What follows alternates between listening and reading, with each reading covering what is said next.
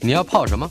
要泡茶、泡咖啡，可不要泡沫经济；要泡泡糖、泡泡澡，可不要梦想成泡影；要泡菜、泡饭、泡妞、泡书本，就不要政治人物跟咱们穷泡蘑菇。不管泡什么，张大春和你一起泡新闻。台北 FM 九八点一 News 九八九八新闻台，今天进行的单元，我们的老台北。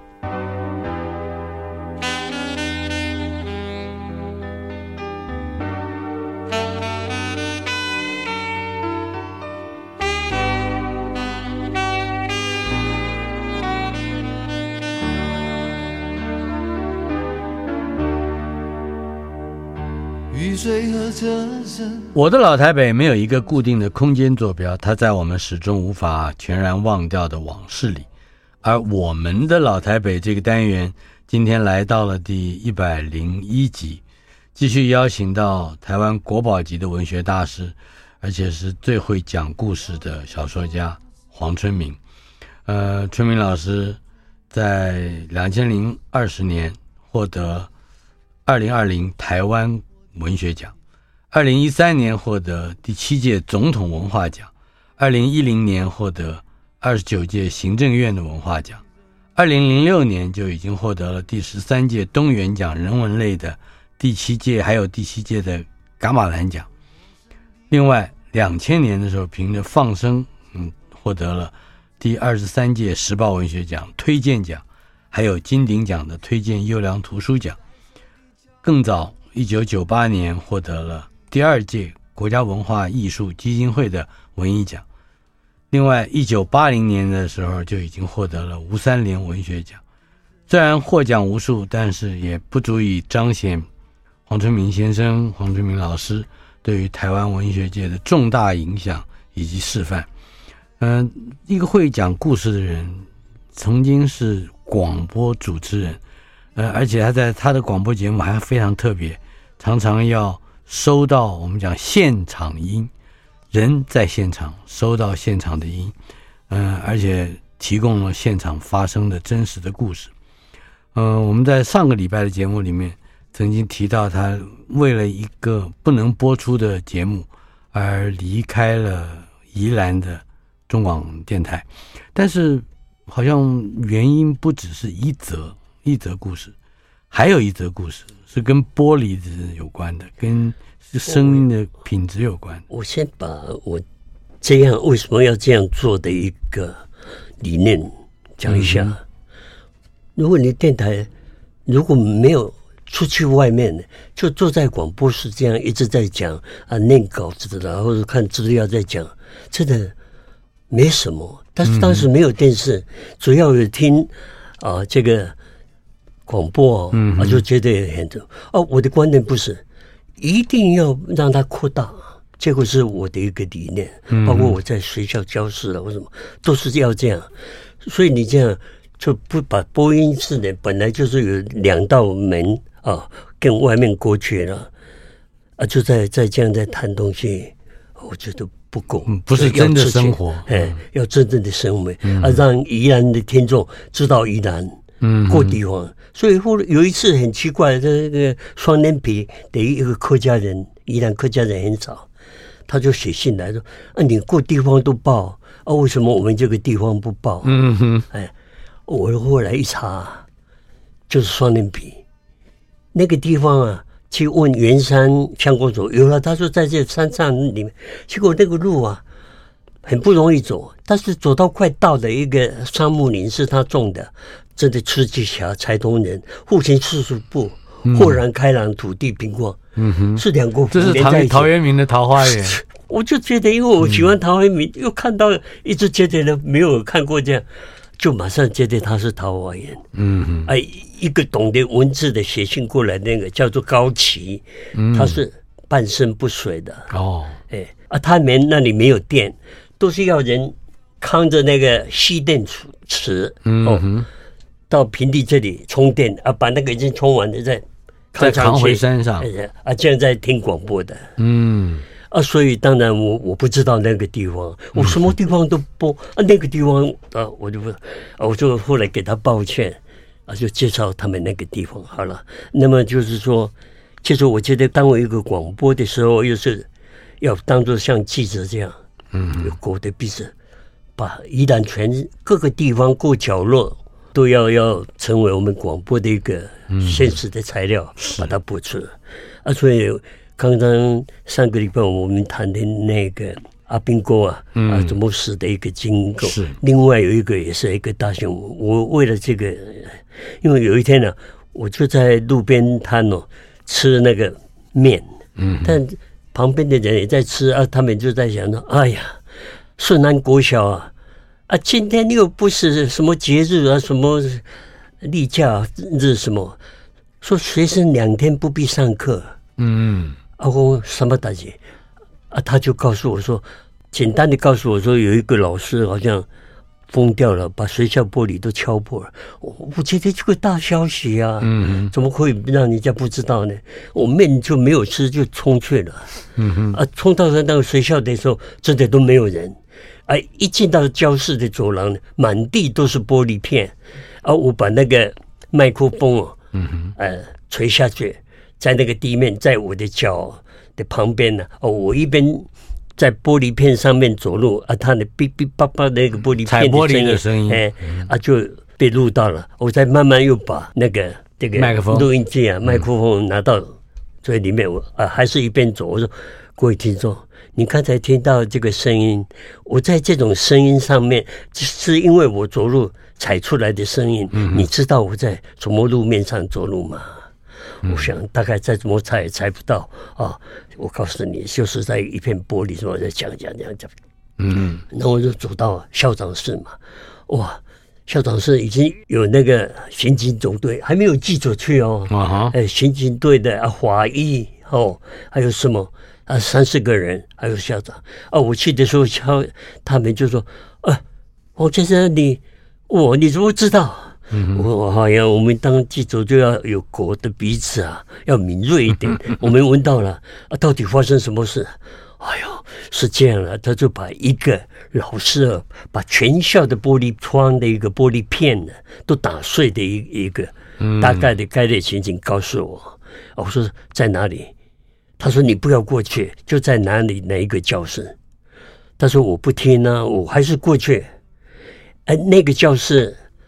是那个老师已经自己把门呢锁在里面，嗯，已经两天都给他东西吃，他也不吃，他什么都不要。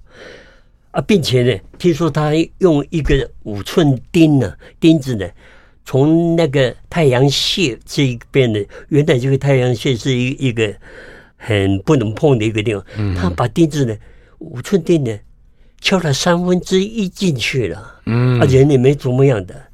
那时候后来才知道，但是我就走到那个老师那里，这位老师是军中退伍下来的，没有地方住的，他把一个教室隔了一个三分之一呢，让他自己住，啊，但是呢，他在学校是教学生呢写毛笔字的一个老师了，啊，所以呢，他不知道那一天就就这个一个发狂了，啊，就把这样自己玻璃打碎了，啊，我就走。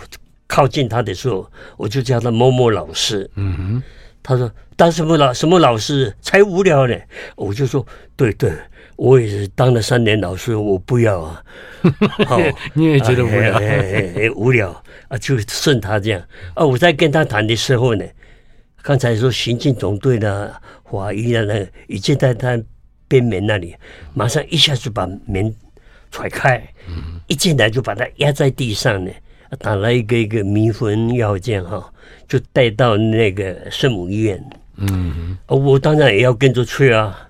啊，到了圣母医院的时候，那那个 X 光一照的时候，哦哟，那个钉呢，就在他这个太阳穴钉进去呢，就在两个什么脑的一个空隙之间呢，这样穿过，所以没有生命危险。哎，没有生命危险。啊，那个意大利大医师啊，他说，哦。这个头可以戴帽，也可以挂帽子，因为那个钉在那里，还在外面。哎嘿，啊，就这样。这个老师，嗯，有那么坏吗？或者怎么坏？接任的这个校长之前，还有另外一个校长，这位老师就来了。我就问那个校长，还有问老师，其他对他的一个看法，嗯哼，啊，就把它做成节目，是就这样，就是一个一方面现显现真实，另外一方面也是非常动人的，由于我觉得很有温暖性的。啊，如果你要调查知道这个人的背景是什么，嗯、那才难过呀。啊，这样的一个制作出来的一个录音带啊，啊，也被总公司，嗯哼，本地的公司的一个经理我不甩，哦，我做什么做什么我不甩，嗯、啊，但是呢，用台北那里来阻止我不能啊，也就是说一而再的在你选择题材上，就是予以限制了。看起来好像是还是基于一个大的政治的背景，嗯，所以嗯没有办法真正获得表达的或新闻的自由啊。我想那过去的军队啊，很多的一个，你说现在老兵都这么样过来，每一个人的经过都是一、嗯、一本小说。是在一九六六年和这个林美英女士结婚之后，就搬迁到台北。对对可以谈谈在台北的初期的那个生活吗？她当时真的很很漂亮啊，也有人说推荐那个时候鼓励她去参加啊，啊，中国小姐的选拔，哎啊，她她没有了，她没有了啊，以她的那个工作了，啊，她的一个外表，还有她的家庭，要其他的人才多哎，什么医生啊，有钱人啊，哈，嗯，什么什么很多。啊，他就跟着你了，嗯，哎。所以他倒霉嘛，开玩笑。在在台北好像一开始、啊、到台北那真的很辛苦。啊，他也很坚强。既然他反对了跟那么多人的那个来提亲呢，啊，要跟着我，那他不能叫苦啊，嗯，对不对？所以他他比我更艰苦，咬紧牙关啊，在台北呢。但刚来的时候还还没有想。先一个礼拜，然后，嗯哼，啊，我那时候早就来台北找工作了，是啊，跟一个朋友啊，叫做谢文春啊，那个很爱喝酒，租了一个房子，黑黑的，地面还不是泥土的，还是土面泥土面的，嗯哼，把它吹得很硬，啊、靠墙的地方有仙苔苔藓，仙苔、啊、那个绿地，所以还不是水泥地，是夯实了的那种土地。啊，靠近墙壁人没有踩的地方会有仙苔、苔藓，那个那个草啊，绿绿的，是。很好。哦，所以那个时候我睡的是一个竹民床，竹子做的那个床，竹床，竹床，哎，而且靠在一个边，啊，另外那那个同事又另外一边，他来了也跟我睡那个床，睡一个礼拜啊，嗯，没有办法两个人平躺下来。都要错睡错睡啊，换过来换过去啊。我们如果身体一动的话，这个支床还叽叽呱呱这样的响。嗯哼。所以有一次还有一个晚上还整个塌下来，笑死了，吓一跳又笑笑死了。那时候在是联通广告公司啊，对对对，联通进入到广告业了。哎，对，那个联通广告广播节目做的很多，嗯，有几个股东哦。也有客语的，还有闽南语，还有一个歌仔戏的，专门歌仔戏的。嗯哼，哦，呃，我我是在那里做 copywriter 撰文的，是写文案。嘿嘿，呃，那个时候还替他们，骑着摩托车替他们已经录音好的录音带哦，嗯，送到各地方的广播电台，最远还基隆的。哦，这就有点像电影公司跑片的人。嘿，啊，这边是到中立，差不多到中立呢。摩托车，骑摩托车，嘿，啊，就这样跑来跑去。嗯哼，啊，那时候呢，杨丽花的歌仔戏团呢，嗯哼，啊，我我们也在录音那个哈，是，啊，那个录音带啊，那时候都听歌仔戏的很多。嗯。对了，那个时候你好像还写了一些广播剧本，是不是？有啊，那是是跟广告公司有关的，还是另外单独的戏剧的？那个时候我们为了另外啊。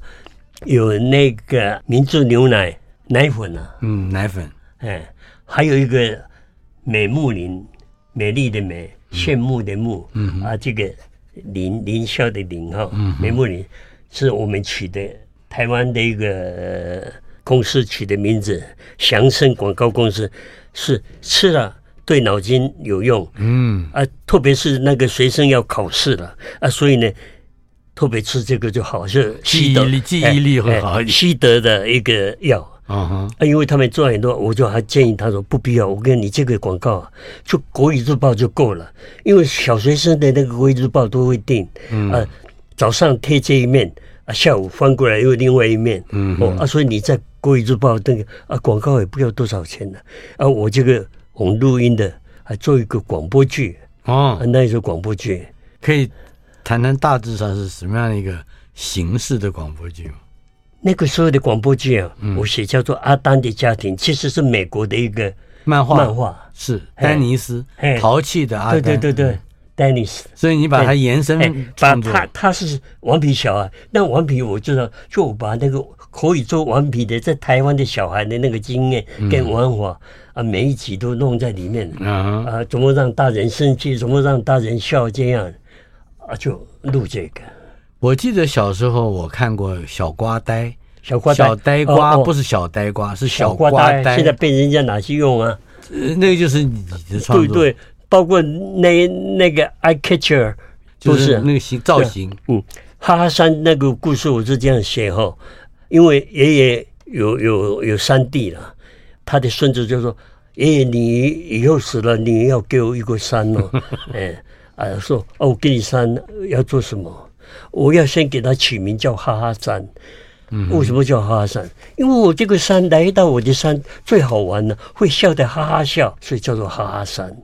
那你哈哈山有，我哈哈山有最长最长的溜滑梯，从山顶这样绕绕绕来滑到山底下，还有这么种种东西这样的一个一个想法。游乐园，哎，哈哈乐园，哎，哈哈乐园嘛。结果啊，就从故事从这里开始嘛。所以这就是为电视台做的了。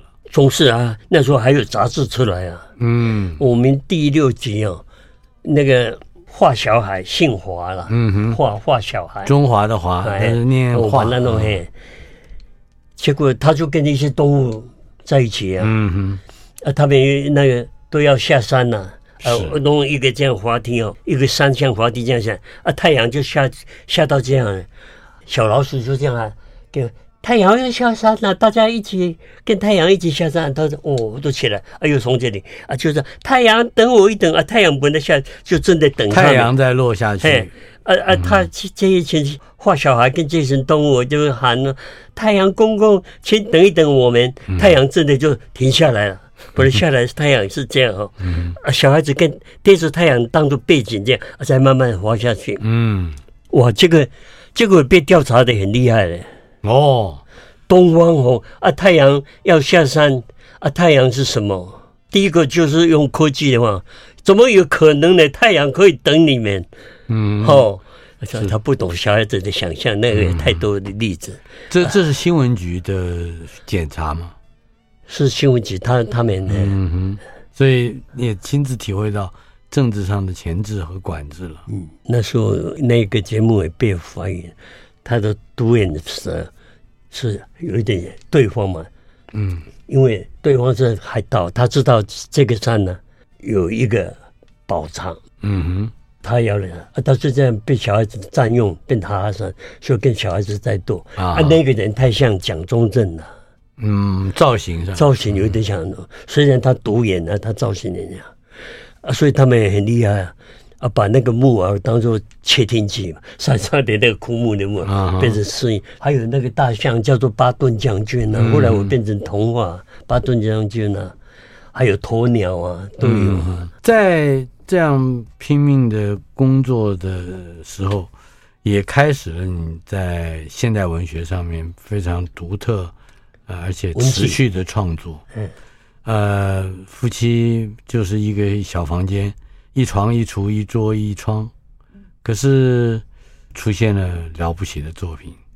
我跟你讲，写作这个东西，我们人有几种狂，赌博也是会狂啊，沉迷下去就很狂啊。没有钱的卖房子这么多，还是要赌下去啊。对我，我打电动也会。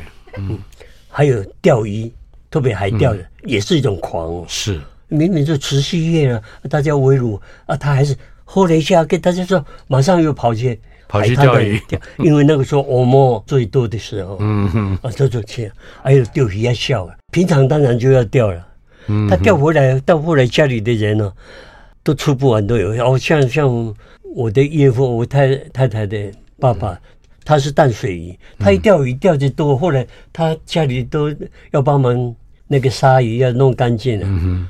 后来鱼都送给人家了，吃也吃不完。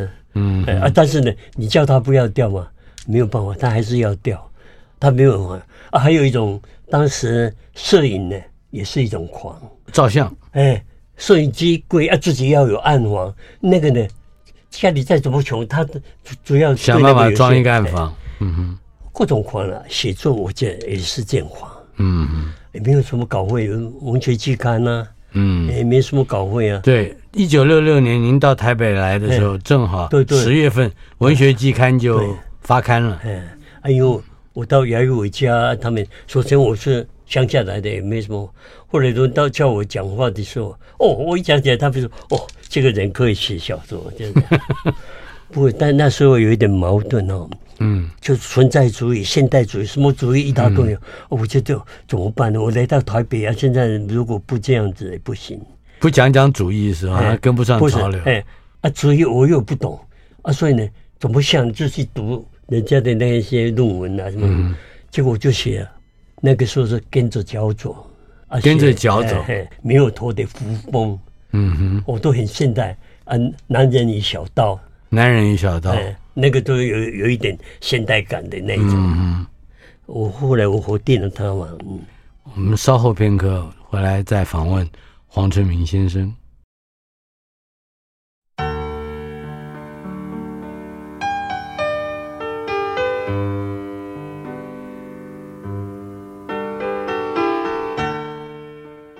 我们的老台北，民国五十五年，西元一九六六年十月份，黄春明先生不但来到台北，展开了新的生活、新的工作、新的职业，同时也在这一年十月加入了文学季刊，参与了编辑工作。呃，第一年您就加入了，可以说哈，是创刊元老。当时文坛的新锐包括王祯和。余天聪、七等生，七等生，陈应真、王拓，王拓到后来，七等生是也是这样的。我是七等生介绍进来的，因为他在联合报等，我也在联合报，那时候我有稍微通信一下。啊哈。七等生，呃，我到台北，当然他通信他，他就告诉文学季刊了，是，他这个朋友哦，把我推荐给他们。嗯，当时还有。中国时报的副刊主编是我商品在是吧？商品在哦，嗯，商品在后来时间很短，是。因为那时候是唐文彪回来了，嗯哼，哎，他把我我唐文彪把那时候文章乱，当然跟现代主义的现代诗拼得很厉害，但是那时候我写苹果的滋味，嗯，那么他们到美国医院呢，是。他们的这个太太讲啊，就跟女儿托。因为那个厕所里面的卫生纸，嗯，那么漂亮啊，一卷一卷的，哎啊，他就把它搓搓啊，就塞在这里。我在写这个，那里面有唐文彪看到，比如这个这也是一点，他就：“你为什么会让穷人呢的那个形象写成这么坏？”嗯哼，我说他有一个心理是在在比较左的立场上来，相当左，相当不能够对穷困的人施以。嗯，任何道德指控不能有坏的形象。嗯嗯哦，然后里面有对话，因为这个妈妈对爸爸已经被撞了，对小孩子还有对他的女儿说：“你们眼睛就要给我睁亮一点，我得把旧的给他背后给没有。”嗯哼，你大家都爱觉悟啊，要觉悟啊，觉悟本来是台湾话的很一般的。嗯哼，你你老婆觉悟，你安娜来觉悟，他又说。啊，他他们他们为什么会讲这么文雅的话？哦，觉悟，就是这是唐文彪对于台语不熟悉，他是广东人嘛，是啊，他大概在广东方言里面不见得用这个。我不知道广东会有没有，那应该也有广东话跟福建话都一样的有历史的哦，在方言。反正你就是不可以让你的人物不不那么典型。嗯，我就脱离了，我就不要参加文学期刊，我把这个文章就。你就觉悟了是吧？你就觉悟了。哎，商品债，嗯哼，商品债时间很短了。嗯哼，商品债还有什么？还有那的债券，都给他一下子给他三篇东西耶，都都是人家讨论的很热烈的小说，好像是。呃，在广告公司上班的生活比较一般人少知道。我记得有一天我到那时候，你还是在某一个广告公司担任创意方面的工作。我记得我到台北的一个很明亮的大办公室，有一张创意图，上面有一列火车。哦，这样。你说它又古典又浪漫，大概是有这么两句。我就看着那个火车的形象，就说。这才是小说家真正厉害的地方。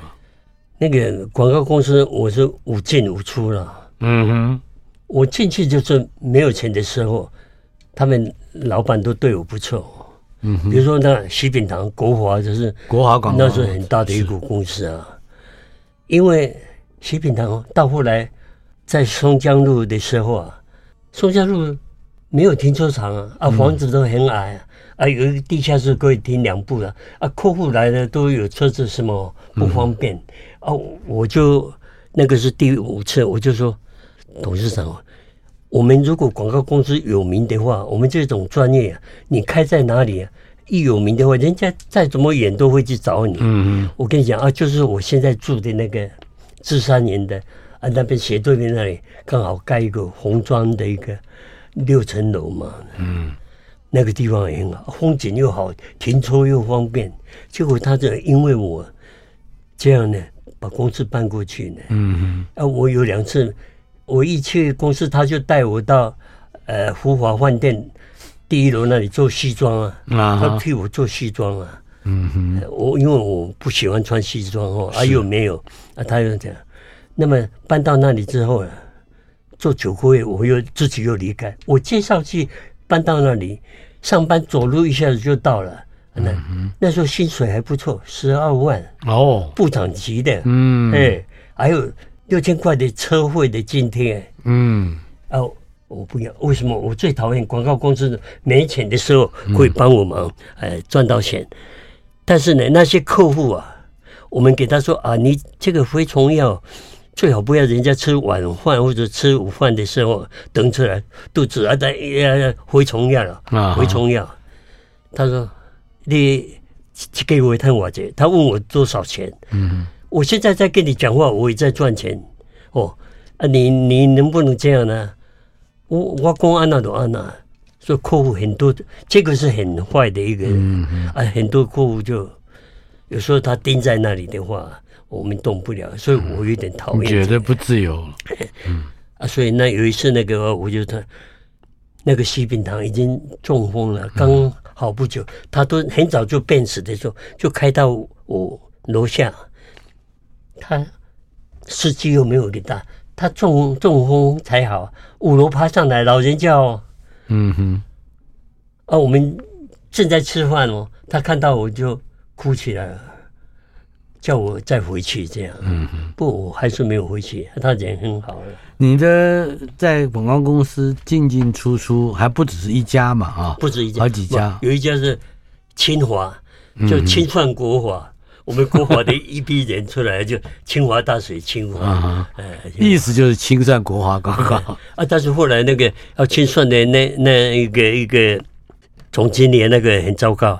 我也离开了，离开了就卖饭包啊，嗯，所以卖便当，卖便当啊，我卖便当，他最最辛苦啊，我我太太最辛苦啊，嗯、哎，又要小孩，哎呀啊，我在写文章，还要写小说，哎，我在写小说，嗯。嗯，那那那时候是文学季刊嘛，啊，文学季刊根本都没有稿费，嗯，但是我第六期我已经答应说要写《抗海日子》，啊，他们就好啊，时间。一直我一直拖拖啊，已经不能再拖了。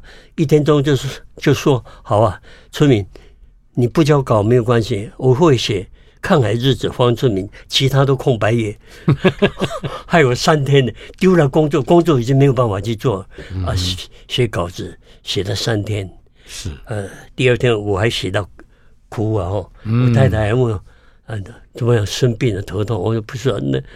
那个白梅好可怜，好可怜。白梅是 白，白梅是 呃纸上的。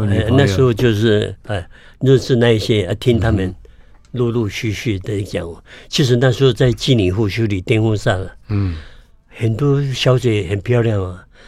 但是她如果出生在有钱人家里呢，这得叫千金呢、啊。嗯哼，啊，对，在贫穷的家庭，她就要这样。是在广告公司待的这一段时间，不能说很短了。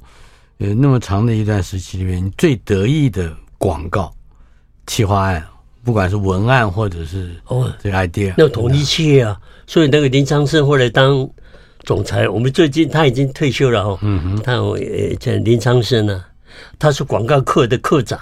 是啊，那时候因为再怎么说呢，当然台南跟台北的一个生活方式什么、嗯、哦，他们比较保守嘛。比如说他根本就不会抽 pipe 嘛，烟斗、嗯。那时候我就抽烟斗啊，很臭屁的。嗯，他也买了烟斗，但是他没抽了。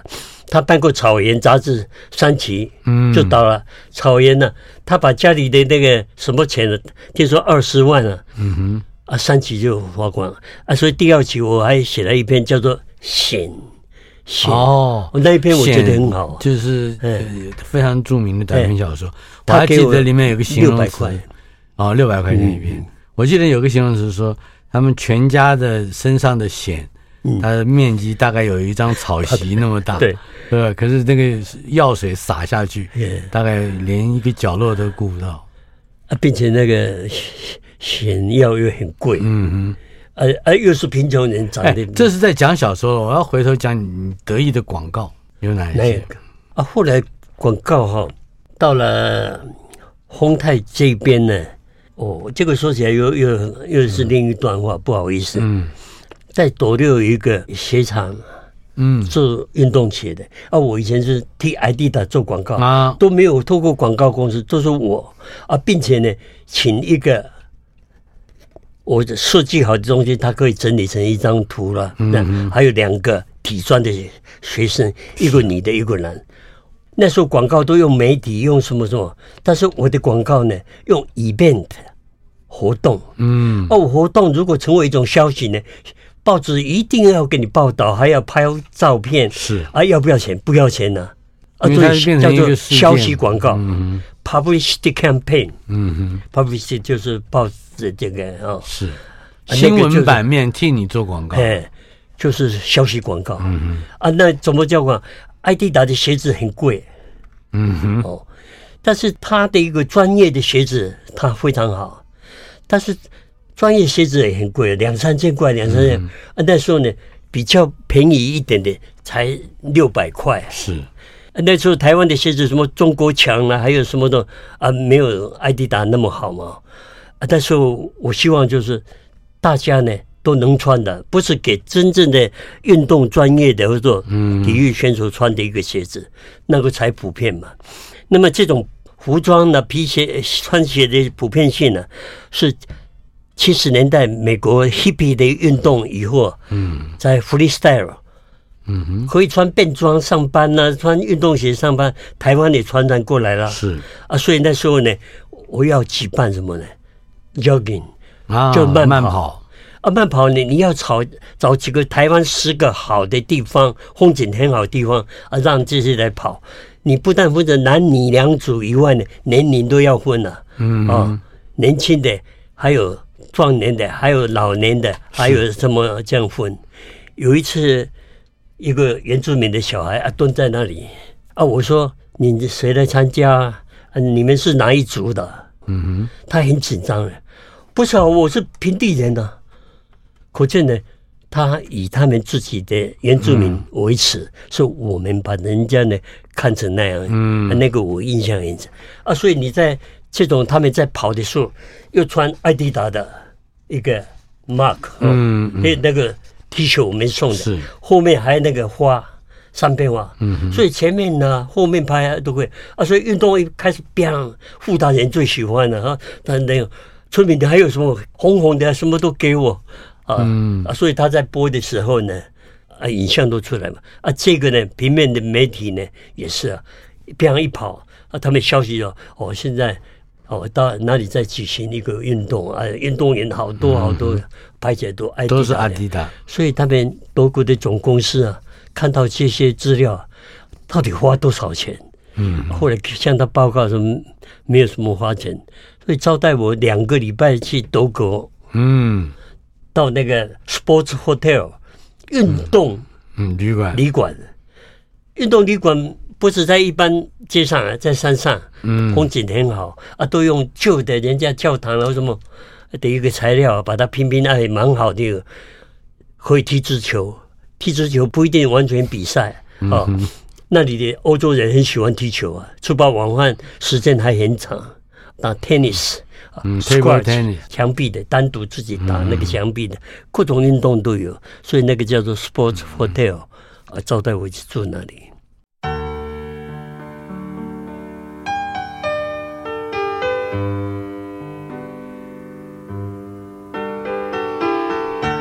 我们的老台北。黄春明先生不但是国宝级的文学大师，他也是很重要的一个头衔，《九弯十八拐》杂志的发行人，以及黄大鱼儿童剧团的创办人。这两个单位啊，不是每个人都知道的。嗯，但是我相信是近些年了，黄春明先生非常重视的两个事业。嗯，不过我想从话题要先带回。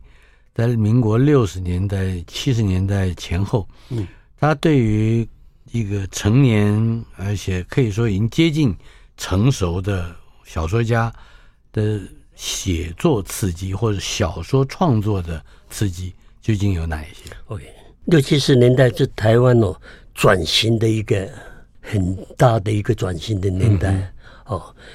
都市的跟乡村的，西方的跟东方的这样的啊，特别是那时候呢，也在发展那个观光事业啊，嗯、没有烟囱的一个工厂啊，所以呢，日本人很喜欢来台湾。日本，因为他曾经哦，曾经殖民过这里，殖民过这里，哎啊，他们也会怀念这里啊，对这里也比较熟悉啊，并且年纪大的人都可以直接就通话，还是讲日本话啊，所以呢。那个情形，他们一直涌过来的时候呢，以我写作的人一个一个看法，我觉得那是也是一种侵略性。嗯，以前是用部队的拿着枪来侵略你，现在拿着算盘、拿着计算机，啊，就经济侵略嘛。嗯嗯，比如说美国要战后呢，要西太平洋这样的日本、韩国。台湾呢，要一直到菲律宾这样，这个第一岛链，哎，第一岛链的防线呢要弄好。你经济没有弄好的话呢，很容易，只要共产党说你跟我来就有面包吃，啊，这里说你跟我来就有饭吃，那马上就过去。所以经济很要紧，所以日本呢，很多的生产都要到美国去，嗯啊，但是有受限，这个 quarter，嗯哦。多少你生产多少，台湾生产多少都有一定的。但是日本人他的生产之外呢，还站在台湾的一个部分呢，比如说电视机，嗯。因为美国的那里那种生产已经是人工的，用拼凑的就可以。因为每一个 parts 在这个生产线上，坐在生产线旁边的女工啊、男工就这样戳到那里啊，那个又戳成说，后来就 cabinet 把它装上去，就电视或者就变成录音机或者什么这样。啊，日本也有它的 quota，它的它的晶片的什么部分呢？它不给台湾啊，所以日本呢就拿台湾的额度了。嗯啊。所以为什么叫做日本的 national 啊？台湾也有台湾的国际牌，嗯哼，因为它名为台湾的国际牌，就可以拿台湾的额度。而其实呢，真正的那个拼装出来的一个最重要的部分，赚的款项比较多，还是日本的。嗯哼，所以我们当时就这样，啊，日本人的观光客就一直来了。那时候台湾，我觉得转变的很厉害的。所有的大饭店呢，都日本人在做。那么台北这里有很多的人呢，去收集从南部了，从屏东了，从那里收集蝴蝶。啊。台湾以前的蝴蝶在世界上算有名的地方，是。蝴蝶很多，不大型的种类也很多。嗯哼，但是都做成很多的标本，是，他就卖给日本人，压在那个茶几或者是饭桌的桌布里面，有时候弄成一个画框，是。在画框里拍的很漂亮，这样啊。啊，再来就是卖老鹰的一个标本，嗯。那个老鹰在屏东有一个寄鸟，一种老鹰呢，到那个秋天它才会来，嗯。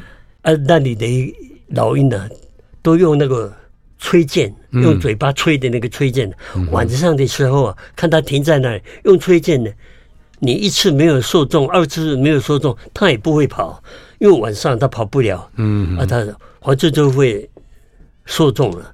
那么教博物的老师就就拿去做标本啊，就一批一批的运到运到日本。啊，其实另外再讲啊，那个伯劳鸟啊，嗯，也在屏东恒村那里。是哎，抓那个伯鸟，那个伯劳教他，嗯啊，教他，教伯劳鸟它，哎，啊，路边都在卖什么老鼠，烤小鸟，烤老鼠，嗯哼，烤小鸟，啊，烤小鸟生意太好了，后来就把我们那个来鸿鸡啊，嗯哼，养来鸿鸡，小的时候那个专业都可以看，这个母的，这个公的不要，把它捏死丢在一边，因为来鸿鸡你公的话。它不会生蛋啊，它就是啊，就不要。当然会留几只，那是另外啊。不要的这个呢，小来鸿鸡变成烤小鸟啊，我们都不知道啊。所以那什么东西都能变钱就就好啊。所以我那时候就觉得日本的这个有一点经济性的，就是さよなら再见呐，嗯嗯啊。后来一些小寡妇啊，美美国的军人把。台湾当做他们度假中心呢，从韩战一直到越战都这样，所以台湾赚了很多的这种色情的一个外汇的。 我们不要说啊，你那个妓女、那个酒家，你那钱都是他们赚来的。嗯啊，那时候没有一个人说我要当妓女，没有生活所逼嘛。嗯，哎啊，但是赚了不少钱，都是大部分都他们这样的。是。所以他们那个社会的这样冲击，啊，农村的结构，人口都流向都市，老人就留在乡下，那种变化，结果我都写在小说里面嘛。是在一九九二年，我跟嗯春明大哥有过一次很简单的合作，那就是给您拍了大概四十分钟左右的纪录片。嗯，呃，那恐怕是你第一次。在电视上面接受纪录片访问，而且这里面还发现，正好就在那一段时间，你开始编导儿童舞台剧《稻草人和小麻雀》，这是一个，这个是一个，嗯、你有看呢、啊？你也会唱、啊、我在我在现场，嗯，在拍摄，回去剪接以后，我就会唱了。嗯，七月天，七月天，稻子熟，一片稻子香又甜，嗯、一块田，两块田，天天相连到天边。我还记得那个是一九九三年、九二年。哦，谈谈成立儿童舞台剧这个剧团的动机。我觉得呢，儿童舞团剧。非常重要。其实，戏剧就是语言的艺术。嗯嗯。那么，我们的语言几万年了，对不对？嗯哼。文字才几千年，从甲骨文来算好了，殷商时代四千年还不到哎。嗯。啊，我真正的普遍呢是七八十年代，我们台湾经济好了，所以连乡下的小孩可以念书，还有女孩子你也可以念的，不然以前都不行呢。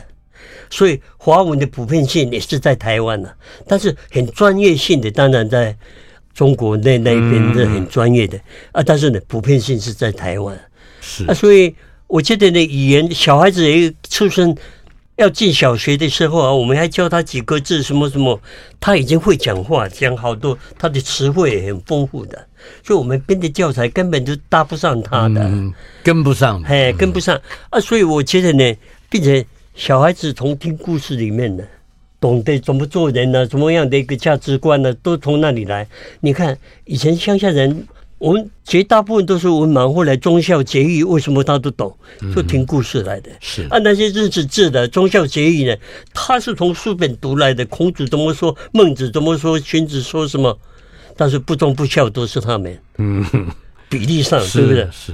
也就是说，在语言以及语言形成的戏剧艺术里面啊，所以儿童剧呢，你还有还要有想象力啊，还有它的趣味性，还有好的一个观念理念的人，譬如说稻草人都是朋友嘛，嗯，哦，一批批从来原来都是呃分割的对立的，现在都在一起，连稻草人我不赶麻雀不行了。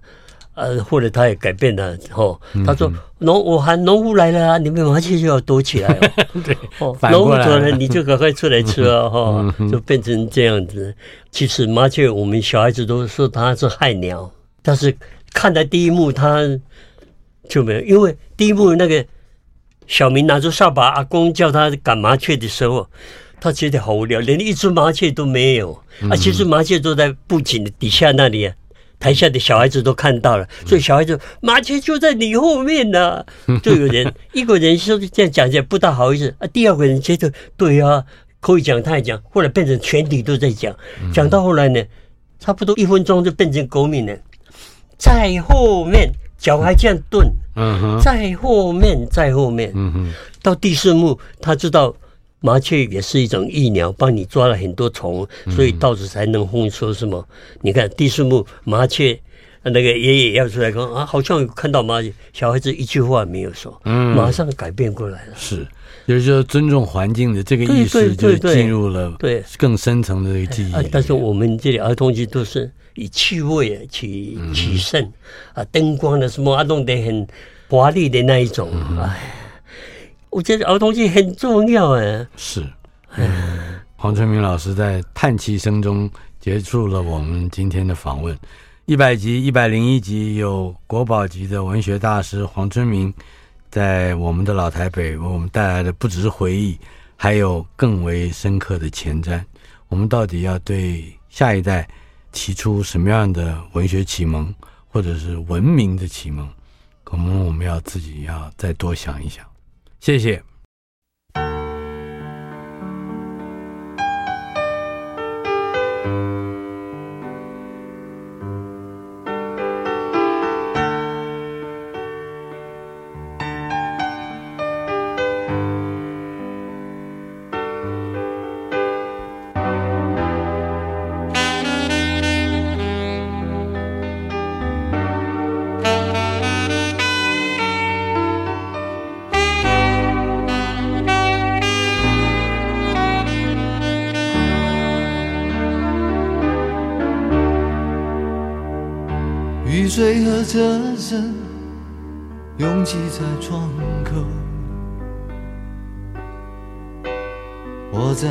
在都市的边缘停留。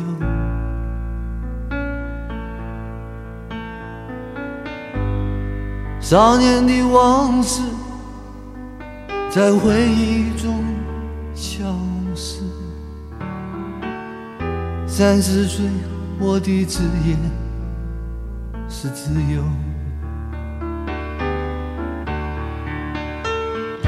勤劳的人啊，无聊的人啊，还有陌生的我，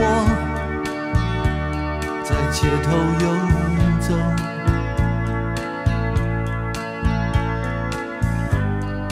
白色的墙柱。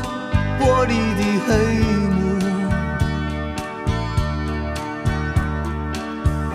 唱着改变社会的任务，告诉我。